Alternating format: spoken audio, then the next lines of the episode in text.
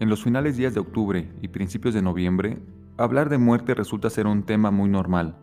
La forma en que el ser humano percibe la muerte es muy sorprendente.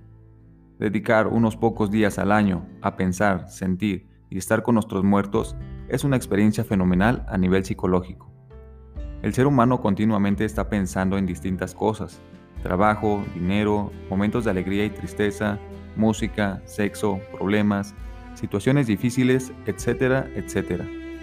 Todas las actividades que tenemos al día impiden dedicar un momento real y completo a nuestros difuntos familiares.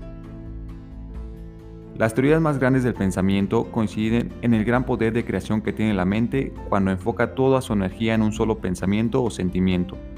Lo curioso es pensar en lo que pasa cuando se dedica ese tiempo a estar con su ofrendado.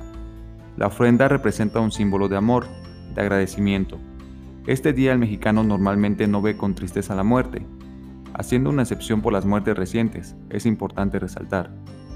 Por otro lado, este día se llena de aromas y colores brillantes, sobre todo por el típico cempasúchil que se ocupa para representar el puente entre la vida y la muerte.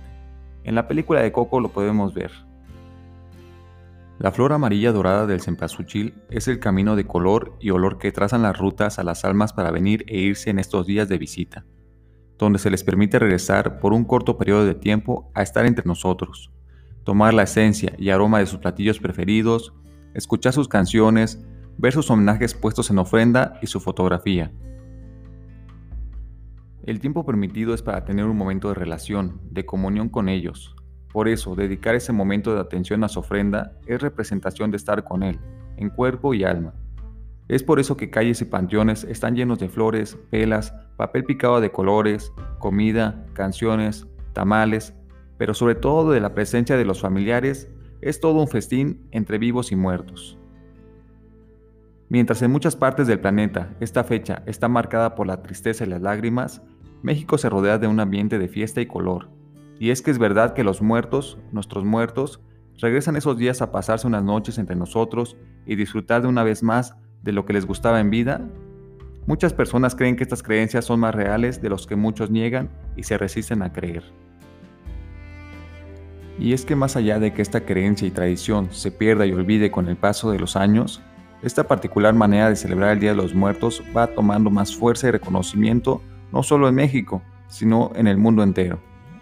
Sin duda, el Día de los Muertos en México está lleno de un misticismo que provoca curiosidad y fascinación, aunque también confunde a quienes les cuesta comprender esta posición de los mexicanos ante la muerte. Recordemos que las personas solamente mueren cuando las olvidamos. Nos sintonizamos la próxima semana. Un abrazo.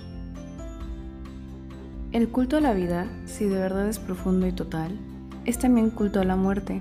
Ambas son inseparables. Una civilización que niega la muerte acaba por negar la vida.